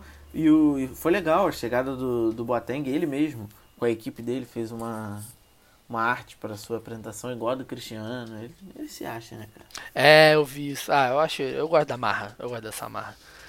E passando, né, pro quinto colocado do italianão da temporada passada, agora de novo entrando na UEFA Europa League, o time da Lazio, né, cara? É um time que eu posso dizer que é um time tímido, posso dizer assim agora. A melhor movimentação da Lazio na janela não foi a contratação, né? Foi a venda do Felipe Anderson. Então, assim, diz muito sobre o time pra mim, eu acho. Sim, o Felipe Anderson não estava sendo nem titular mais na Lazio, então quer dizer. E aí perdeu o De trouxe dois tá, bons jogadores, foi o Joaquim Correia, que é irmão do Correia do Atlético de Madrid, que estava no Sevilla, e trouxe o Berisha, que é do Salzburg também. São bons Sim. jogadores, mas sei lá, não vejo É, muito futuro é. no time da Lazio não. É, além deles também veio o Badelli, o meio-campista da Fiorentina veio de graça, e o Francesco Acerbi, que apareceu lá no Milan em 2012, 2013 mais ou menos, foi contratado também para para Lazio, mas acho difícil ficar nesse top 5 de novo, né? Nunca se sabe, até porque o time que vai entrar com certeza nesse top 5, se não entrar vai ser vexame histórico, é o Milan, né? O sexto colocado, vai para a UEFA Europa League também. E entra, acho que na mesma história do Chelsea, cara, de ter reformulado, ter feito uma reformação assim brusca, né? De estilo de jogo, de jogadores, e vai pegar uma UEFA Europa League, que é um campeonato sem muita pressão para um time do tamanho do Milan. E. Cara, são muitas contratações. Quer começar por quem? Fala pra mim. Ah, vamos na melhor, né? Matia Caldara, 35 Matia milhões. Caldara. Acho E- que, acho que. Então vamos na, na negociação inteira, né? Matia Caldara e Higuaín pelo Bonucci. Pra mim foi a, a, a depois do Cristiano Ronaldo, obviamente, foi a movimentação dessa janela, cara. É, o Milan tá pensando na sua zaga ali pros próximos 10 anos. Tanto que Com foi- certeza. trouxe o Lax- Laxalt também pra lateral, que é o Uruguai, que fez uma Copa do Mundo boa pra caramba. Sim, o Milan sim. tá pensando em montar um time pros próximos 10 anos, né? E o Higuaín, foi o que a gente disse, é um cara que entrega mais de 25, 30 gols por temporada. É o cara que até hoje é o, é o maior artilheiro de uma, de, uma, de uma edição da Série A. Ele fez 36 gols quando ele estava na Napoli, acho que em 2014, 2015, 2015, 2016, eu acho, por aí. E reforçou bem, né? Trouxe o Higuaín, que é o cara que faz bastante gols. Foi até o que eu disse num- grupo que todo mundo fala muito do Mandzukic, do Mandzukic ser o cara que, que faz gols importantes, né? No time da Juventus. Só que todo mundo meio que esquece que o Higuaín fez todos os outros gols anteriores pro Mandzukic fazer o gol da final. então, é um cara que, porra, vai ajudar pra cacete. E que eu imaginava que ia fazer uma dupla de ataque com o André Silva, só que o André Silva foi pro Sevilha. Sevilha. Sim. Pô, fiquei triste, cara, porque eu gosto do André Silva. Mas, Mas já foi pro começou, já Sevilha. começou fazendo gol no Sevilla. Meteu hat-trick, pô, primeiro É. jogo. E- Mas vamos lá, contratações do Milan. Matia Caldara, Samu Castilheiro, Kalinic, que é o jogador que foi expulso da Copa do Mundo porque se recusou a entrar. Sim. Laxalt, Fábio Borini, sim, ele mesmo, Fábio Borini. Bakayoko. Pepe Reina, Halilovic e Strinit. Cara, eu achei a janela fantástica no Milan. Sim, sim. O Halilovic, cara, quem, go quem gosta muito dele é o nosso querido. Nem sei se Pedro ouve ainda a gente, Pedro Rodrigues. A gente, uma época a gente teve uma tara pelos jogadores da base do, do Barcelona. Aí veio o Samper, Sérgio Roberto. O, e um deles também era o Halilovic. Ele é croata, fez a base toda no Barça, veio de graça do Hamburgo. E realmente são muitos jogadores, muitos. O próprio Higuaín foi naquela, naquela situação de empréstimo e compra. O Bakayoko também foi empréstimo e compra. Assim, o Milan se reforçou em todas as posições do campo. Talvez demore um pouquinho também, tal engrenar. qual a, a é, tal qual a Inter de Milão, Inter de Milão para dar essa engrenada, para dar essa liga, né? Mas é um time que sabendo aproveitar a Euroleague e fazendo uma boa temporada pelo no italiano, cara, acho que tem tem, tem tudo pra, pra tudo pra ser realmente tudo que a gente espera. O Milan que não pôde estrear nesse sua, sua rodada foi cancelada por causa da daquela ponte que caiu em Gênova. Ele ia fazer a rodada de estreia contra o Sampdoria, eu acho. E aí foi, foi anulado o jogo por causa desse, dessa tragédia. E de cara, jo- os próximos dois campeonatos da, desse final de semana e do final de semana seguinte, Napoli Roma. É igual o, o Milan, o Arsenal da Itália. É, foi prejudicado pelo chaveamento. E fechamos, né? Não, eu Ah. separei o mesmo esquema da Premier mais? League. É, mesmo esquema da Premier League. Ah, eu tá, fechei boa. com os Pode nomes aleatórios de times pormenores da competição. Eu vou Vai vai. dar uma passada rápida. O Crichito, que foi pro Genoa. O Sandro, volante brasileiro, que era do Inter, também foi pro Genoa. O Gervinho voltou a aparecer no cenário, foi pro Parma. O Rafael, que era goleiro do Santos, foi pra Sampdoria. O Boateng, a gente já falou. O Simone Zaza foi pro Torino. E é do mim, Sassuolo. é, o goleiro é, Alban Lafonte, que foi Lafon, pra Fiorentina. pode crer. Pode crer. ele é um dos principais nomes aí do Sub-21 de goleiros e já tá pegando até pênalti, cara. Não, e- o Lafon foi contratação de FIFA. É, Lafon contratação de FIFA. foi igual o Tem como. Firmino no Hoffenheim. Igualzinho, igualzinho. então fechamos, né? Série A da Itália. E vamos agora pra queridíssima La Liga.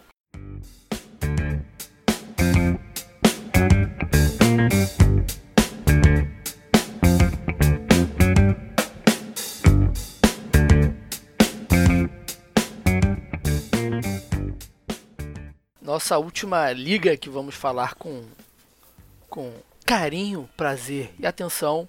La Liga não é mais a liga de dois times só. E volta a ressaltar, leiam o guia que o nosso amigo Guilherme Bianchini fez junto do Daniel Souza para o site do Trivela. Lá tá tudo bonitinho e confesso, eu não usei o texto deles de propósito, até porque o trabalho é deles e vale que todos vocês que nos escutam parem para dar uma lida. Eles falam de todos os times um por um. Eles realmente pegaram a parte chata, botam time base, botam os que chegaram, os que saíram, títulos, a projeção. Cara, tá sensacional, vale muito a pena, aproveitando que ainda tá no comecinho. Mas vamos pelo time que foi campeão, o nosso queridíssimo Barcelona, Igão. Barcelona foi marcado, né, pela, pelo chapéu Chapéu. mais bizonho dessa janela de transferência, que o Malcolm estava sentado na sua poltrona indo para Roma e falaram: você está convidado a se retirar e trocar de avião. 41 milhões no Malcolm, contrato de 5 temporadas. Pô, o que o Malcolm fez no, no Bordeaux, cara, foram 96 partidas, 23 gols. Ele era o dono do time lá na França Sim. e chega ali para brigar com o Dembélé no Barcelona, né? É, eu acho, eu acho. Vamos com calma. O Malcolm, ele já tá consolidado, né, na Europa. Ele realmente fez uma temporada muito boa no Bordeaux. Só que o Dembélé ainda é o cara daquela posição, camisa 11, titular. Acho que o Malcolm tá ali na rabeira e se der mole, o Malcolm pega essa vaga. Mas por enquanto, essa vaga do Dembélé, porque cara, o Dembélé, ele teve, foi o que a gente comentou até no episódio da França, eu acho. Ele foi muito prejudicado por causa das lesões, né? Quando ele chegou no Barcelona, agora parece que ele tá 100% fisicamente, e, pô, ele joga bola pra caralho. Sim, mas E- agora, agora ele tem um, um reserva de 41 milhões no banco dele. né? É, exatamente. E eu acredito também que, que, que isso seja um pouco mutável, assim, sabe? Não necessariamente o Malcolm. O Malcolm, obviamente, pode jogar junto do Dembélé. É o que a gente sempre fala aqui, né? Esses caras de alto nível, eles não ficam presos a uma só posição. Se botar o cara do outro lado do campo, ele vai dar um jeito de render, vai dar um jeito de lutar, de fazer o futebol dele, porque ele não vale 40 milhões à toa. E eu acho assim, pra mim é uma das maiores expectativas da temporada. Torcendo muito pro Malcolm Malcolm fazia grandes jogos. E jogos importantes, né? Porque também fazia grandes jogos contra Las Palmas e contra Getafe é foda. É, e além do Malcolm, Arturo Vidal, 18 milhões de euros. Que assim, uma puta contratação. Sabe essas contratações de oportunidade? Acho muito, achei muito boa mesmo. Muito barato e veio pra substituir o Paulinho, né, cara? Ele vai fazer o papel É, do Paulinho e sim, acho que sim. uns dois, três degraus acima do que o Paulinho fez. É, porque o Paulinho era bem mais ofensivo do que o Vidal é. Mas o Vidal, o que o Vidal tava fazendo no Bayern era chegar no ataque o tempo inteiro. Então, quer dizer, É, mas também o Bayern, cara. Por exe- por exemplo, Porque quem aquele faz- Bayern, vai falar. aquele Bayern e Real Madrid. O Bayern jogou muito mais que o Real Madrid. O Bayern realmente merecia se classificar naquela semifinal da, da última Champions League. Só que depende muito do elenco também. Eu acho que esse elenco do Barcelona, quando você tem o Messi, quando você tem o Coutinho, quando você tem o Soares, acho que o Arturo vai ficar mais tranquilo pra ficar ali na dele com o Busquets ali do ladinho. Hum, Acho que não, porque quem faz, quem faz esse cão de guarda é o Sérgio Busquets. Eu acho que ele vai exercer a mesma função do Paulinho. Se bem que não, né? Porque o Valverde joga num 4-4-2. Eu nunca imaginei ver o Barcelona num 4-4-2. É, aleluia, né? Tá na hora de mudar também. Nessa, É bom nessa última. Não, ele, ele até voltou para um 4-3-3 agora nessa final. Que deu certo, mas ele afirma e diz que vai jogar sempre no 4-4-2. Que final, Igor? A final que teve no Marrocos. Ah, verdade, pode crer. E. É, é, ele joga nesse 4-4-2 também, mas realmente é, é aquilo, né? O time tem muita peça, tem muita condição de fazer vários estilos de jogo. E além deles dois, as outras duas contratações são o Lenglet, do Sevilha, e pra mim, o, do- o cara que vai ser o dono desse meio campo no futuro, um futuro próximo, espero, o Arthur do Grêmio, cara. O novo Iniesta chegou. Assim, porra, eu- eu, Eu falei, eu falei aqui na época do Arthur. Falei assim, ó, o Arthur me lembra bastante o Iniesta. Você falou, não, essas comparações, isso aqui, você citou a história do seu pai. Deram a camisa 8 pro cara, Vitor. Não, tudo bem. Você pode comparar o que você quiser. Se quiser comparar o Arthur com o Pelé, você compara. O problema, o problema é seu. Eu ainda acho escroto. Mas assim, Arthur chegou. O, o Arthur no Barça é o Caldaro no Milan. É o cara pra ficar lá 10 anos. É, não é à toa que a multa dele é de 400 milhões, né? É, mas essas multas também. vamos lá, né? Uma hora, sei lá, se ele quiser sair, dá um jeito de sair, não vai ser por 400 milhões. Mas eu acho muito difícil. E aí, acho que vale a gente falar do Lenglet. Lenglet, sei lá como é que se fala o nome desse cara. Lenglet, Lenglet. É o Clement Lenglet. Que, porra, cara, é um excelente zagueiro do Barcelona. O Barcelona necessita de bons zagueiros. Desde, sei lá quando que foi a última vez que o Barcelona tinha uma boa zaga. Com o Puyol, talvez. Mas... Mas um zagueiro canhoto, né, cara? E canhoto ali já tem um Tite. Então, sei lá, jogar com dois canhotos na zaga pode ser uma coisa muito boa, porque canhoto é sempre ou muito bom de bola ou muito ruim. Mas achei uma contratação interessante. Alguém que vai acrescentar ali naquela zaga que tava, tava triste é, pro torcedor do Barcelona ter que ver Bartra, Mascherano e... É, e eu Mati. acho que. Acho, acho que exatamente o Lenglet chegou pra fazer essa próxima zaga do Barcelona, né? Que é, que é conhecido por ter zagas que são sempre as mesmas. O Piquet já tá com 31 anos, o Vermaelen, que nem entra direito, coitado, já tá com 32, mas em compensação tem um Lenglet com 23, um Titi com 24. Talvez lá na frente o Barcelona ou vai subir alguém da base ou vai fazer mais alguma outra, outra contratação de zagueiro mais novo, mas eu acho que eles dois, um Titi já é titular absoluto, não tem como, mas eu acho que o Lenglet tá chegando talvez para ser o possível substituto do Piquet, cara. E uma coisa que o Barcelona não tem, que, eu- que é incrível, é lateral. Tem o Jordi Alba na esquerda, o Semedo na direita, só que o próprio Sérgio Roberto, que muitas vezes faz essa lateral direita, atua mais com meio campo, não tem reserva para lateral esquerda. Então assim, tá a situação complicada ali, né? É, não tem tu, vai tu mesmo. Aí bota um Sérgio É. Roberto, coitado. Porque Coitado nada, eu acho ótimo. Ele, ele, ele- eu lembro, eu lembro da época que o Daniel Alves machucou, cara. Ele entrou jogando muita bola. Ah, aquele jogo contra o PSG, ele jogou pra caralho, É. Sérgio. Ele fez o gol, né? Sim, fez, o sim. último, fez o sexto gol. Mas E- enfim, segundo é colocado? Não, só pra finalizar, né, que o Barcelona, quatro contratações, achei assim, contratações, como é que se diz, é, escolhidas a dedo, posso dizer assim, porque o Contratou ele tá quem eles queriam. Exatamente. O Malco 40 milhões, o Arthur 30 milhões, o Lenglet 36 milhões. Aí o Vidal acho que foi de oportunidade mesmo, apareceu e eles abraçaram e, porra, mandaram bem pra caralho. E tô com saudade do Barcelona na final de Champions League. Eu não. Eu gosto do Messi. Eu não.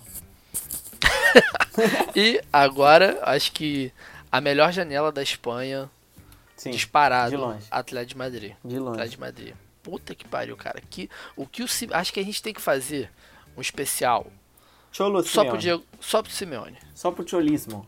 Puta que pariu, cara. Que isso? Você começa ou eu começo? Pode começar, à vontade. Tá. Eu já vou, eu vou, eu vou acho que na principal contratação de graça. Vou botar um tópico aqui. Contratação de graça, principal. Gelson Martins. Aquela confusão toda que deu no esporte que a gente falou que os caras apanharam, queriam matar todo mundo. Gelson Martins ficou livre. Bom, vem pra cá, querido. Vai ser nosso banco aqui. Vai, ele, cara, tem tudo a ver com esse jogo do Atlético de Madrid de velocidade, contra-ataque. Muito, muito chamam de jogo reativo, né? Tem muito a ver com isso. Aí- puta que pariu. O cara. Que foi embora, os caras trouxeram o Santiago Arias. O Johnny na lateral direito também não, Igor? Que era do Celta de Vigo? Johnny também, mas Santiago Arias que vem pra ser titular. Sim, exato. Então, além do, do Santiago Arias, que veio do PSV por 11 milhões de euros, não satisfeitos, trouxeram o Johnny de Castro, que é um. Ele é, o Batata também gosta muito dele, lateral do Celta de Vigo há muito tempo e baita lateral também. Ou seja, reforçaram o que eu acabei de falar que o Barcelona não tem, lateral do direito do Atlético de Madrid tem de sobra. Sim. Além do Juan Fran, que é titular, apesar de eu não gostar dele. E já que, já que você citou o Barcelona, eu acho que, pra mim, óbvio, a, a contratação mais cara a gente deixa pra falar depois, mas a contratação do Rodri, que é o Rodrigo que veio do Real, foi Sim. a melhor contratação do Atlético Madrid dessa janela. Porque o que o Barcelona tá vendo em cima desse cara, pra ele ser o novo Busquets, pra ele ficar ali naquela vaga de primeiro volante, o Rodri joga muito. E ele fazendo essa dupla com o Saul, irmão, não vai ter como. Eu acho que o É. Atlético de Madrid é favoritaço a ser campeão esse ano. É, o Rodri que é uma dessas promessas né, da Espanha, ele fez a base toda no Vila Real. Ele é apenas de 96, cara, ele tem 22 anos só. E puta que pariu, a gente tá aqui falando dele, ele tá jogando futebol no Atlético de Madrid, não estreou ainda. Foi relacionado, mas não estreou. E além do Rodri, que, porra, não foi uma contratação cara, pô, 20 milhões de euros só para um jogador, Um jogador desse novo? potencial. É, esse potencial todo. Trouxe também o Kalinic, não foi? Não, o Kalinic foi pro Milan. O Kalinic foi pro Milan, desculpa. O Kalinic foi pro Milan. Eles trouxeram o Lemar, né, cara, do Mônaco. Foi a contratação principal deles. 70 milhões de euros. E chegou pra ser titular, óbvio. Não dá pra, não dá pra, pra ignorar um cara de 70 milhões de euros. Exatamente, mas vamos falar de Cholo Simeone, porque ele eu acho que a grande o grande trunfo, a grande volta, porque o segundo, terceiro ano dele, não, esse é o terceiro ano dele de Atlético de Madrid ou não? Cara, vou conferir agora para você. Não, Igor. Ele tá atrás de Madrid desde 2011, filho. Então, não, é, são fases. O Cholo Simeone ele vive de fases. E a fase que ele ficou sem o Diego Costa, eu acho que ele perdeu muito.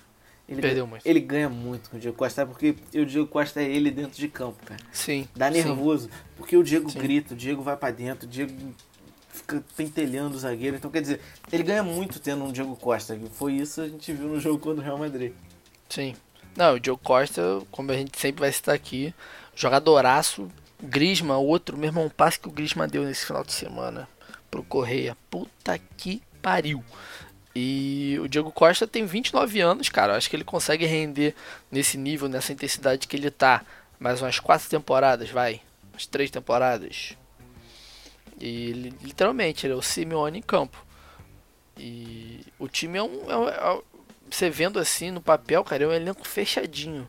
Você não consegue ver é, é, posição por posição quais caras podem ser substituídos. E não perdeu grandes nomes também, né? cara? Não perdeu ninguém, não perdeu ninguém. Pra Só- pensar, não perdeu Só ninguém. o Versálico, mas Não, é, o que era reserva já do Juan Fran. Fez uma boa Copa, foi embora, não tinha muito o que fazer. Mas perdeu o Kalinic pro Milan. E o Kevin Gameiro fechou com o Valência também por 20 milhões de euros, mas assim. Kevin Gameiro não fez uma boa temporada no, É, no mas- Atlético de Madrid. O Vieto, que é, O Vieto, que é uma promessa, foi emprestado pro Fulham. E o Versálico, cara, ele não foi vendido, né? Tem empréstimo. Tá, aquela, ele foi, foi empréstimo também com opção de compra. Pode ser que. Não, mas. Complicado. Tô, complicado. tô um botando fé timezinho- nesse Atlético Madrid. Acho que chega Também pra ser tô, campeão. também tô. Hum, campeão. Cara, eu gosto muito do Barcelona. Eu quero muito o Arthur sendo campeão. Mas o Atlético de Madrid é chato. Chato. Tá chato. chato. Tá chato. E o terceiro colocado, como não pode faltar, nosso queridíssimo Real Madrid. Que pra mim não tem como ser terceiro colocado. Por mais que seja tricampeão da Champions, não pode ser terceiro colocado. Absurdo. É absurdo.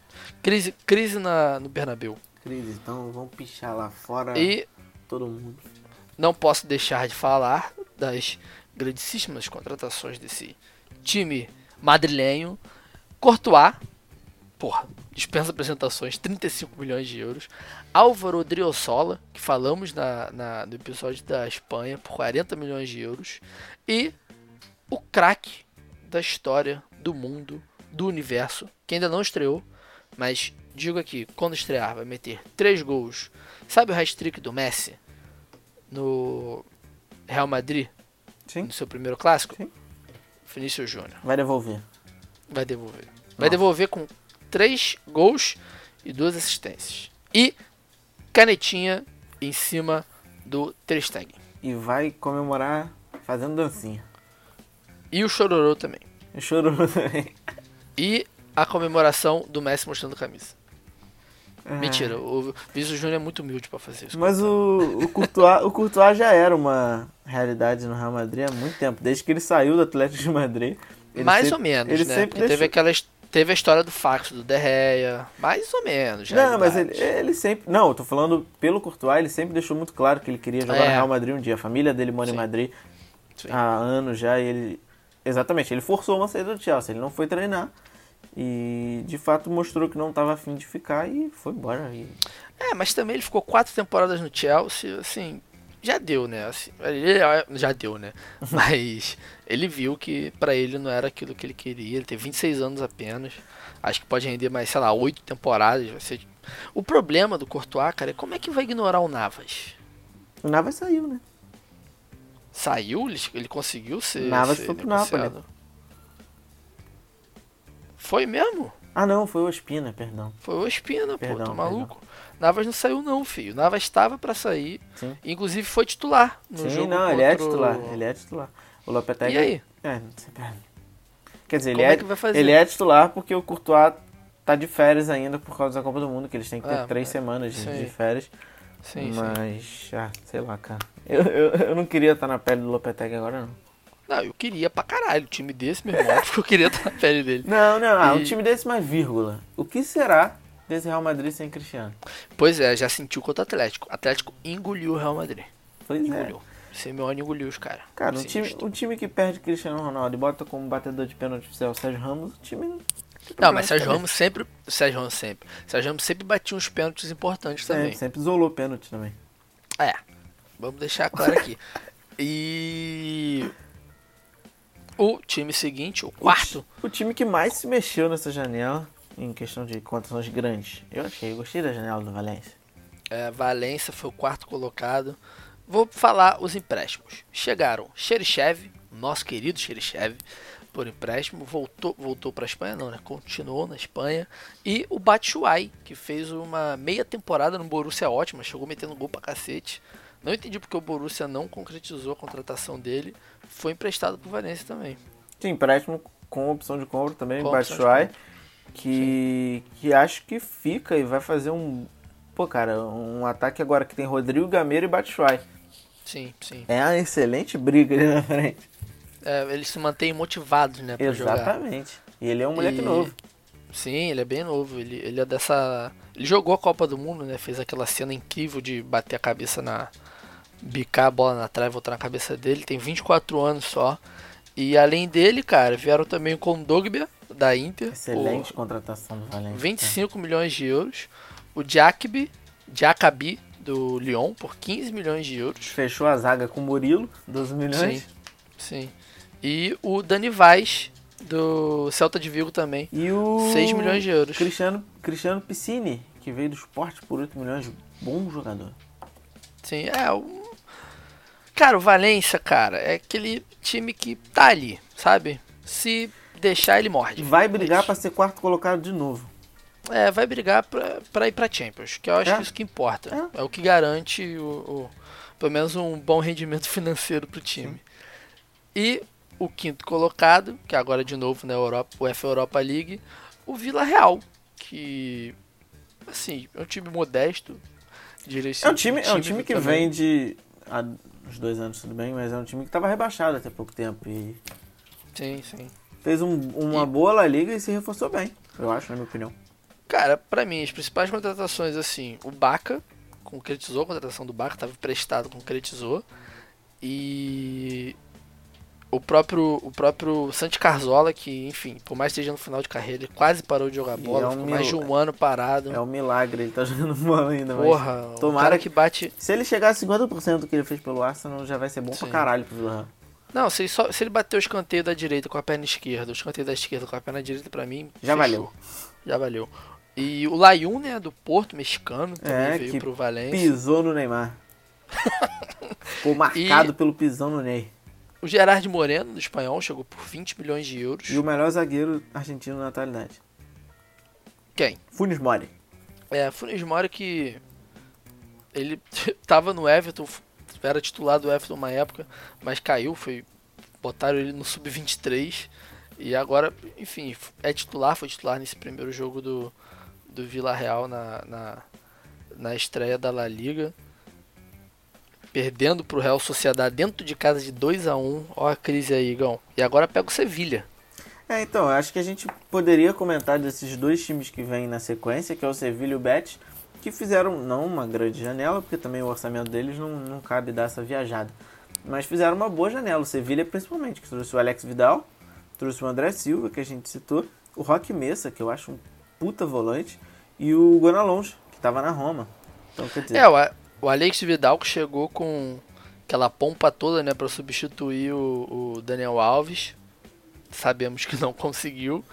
E o André Silva que já chegou metendo gol, né? Isso que é importante. Eu acho que o Sevilla se reforçou bem, mas o Betis, por exemplo, que é um, um time em ascensão também lá na Espanha, eu acho que ele veio com contratações pontuais, sabe? Ele trouxe o William Sim. Carvalho naquela, Sim. naquele esquema de pagar nada, porque os caras saíram escorraçados de Portugal. Sim. Trouxe o Inui, que a gente citou aqui ainda falando de Copa do Mundo, que ele já estava fechado com o Betis. E Sim. o Sérgio Canales, que é um cara que foi revelado no Real Madrid, que é bom jogador, sabe? Eu acho que o Sevilla vem bem. O Betis É, vem o- bem também. O Mourinho, gost... o Mourinho gostava muito do Canales. Eu nunca gostei muito do futebol dele, não.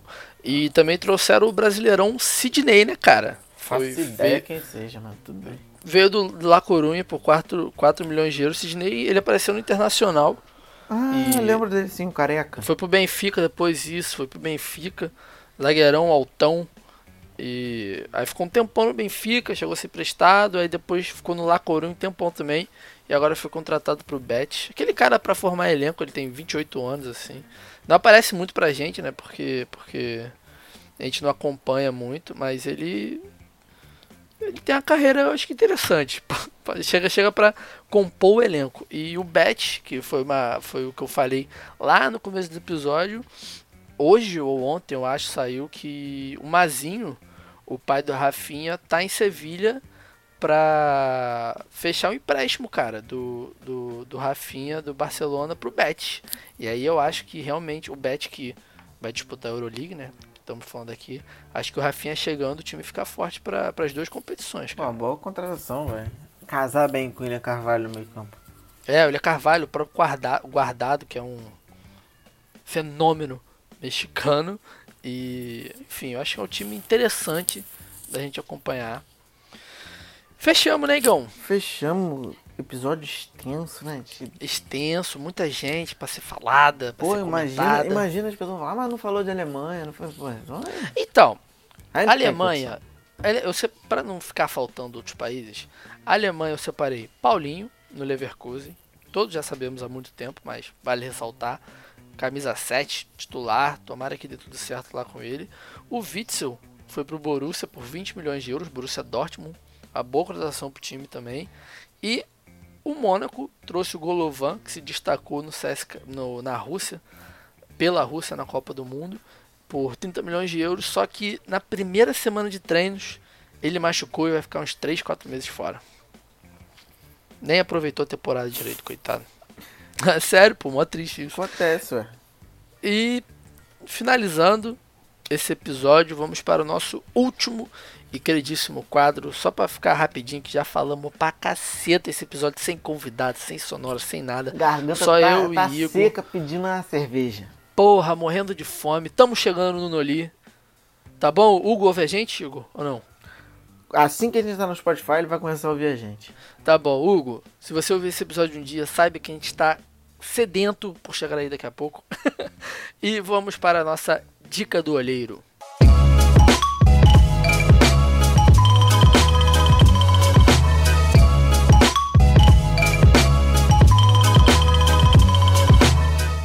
Então, vou começar aqui minha dica rapidinho, porque a gente tá morrendo de fome, morrendo de sede, não aguento mais falar. De certeza que vocês também não aguentam mais ouvir a gente. Minha dica do olheiro dessa vez vai ser um canal no YouTube chamado Fute Paródias. Meu amigo, se você não conhece o Fute Paródias, é igual você que não tá no Twitter. Você está errado. Eles são fenomenais. Ponto. Fim, seco, curto e grosso. Bom, a minha dica ela é pontual e tem a ver com o meu atual momento. Eu estou faminto. E para você que mora no Rio de Janeiro, mais precisamente depois da ponte, em Niterói, e se você quiser que eu seja mais específico, na Geraldo Martins, em Santa Rosa, em Niterói, a minha dica é Noli Food, que é um restaurante de um amigo meu, É, E ele faz hot dogs. Hot dogs artesanais. Domingo, para quem gosta, o hot dog é feito na brasa. Isso é uma coisa que eu estou aguando para chegar, para eu poder degustar. E hoje, no dia que a gente está gravando, terça-feira, é dia de All You Can Eat, meu amigo. Você paga 50 conto e come até você cair da cadeira. e é pra lá que estamos indo e é assim que a gente vai fechar esse podcast louco pra comer o cachorro quente. Valeu, tchau!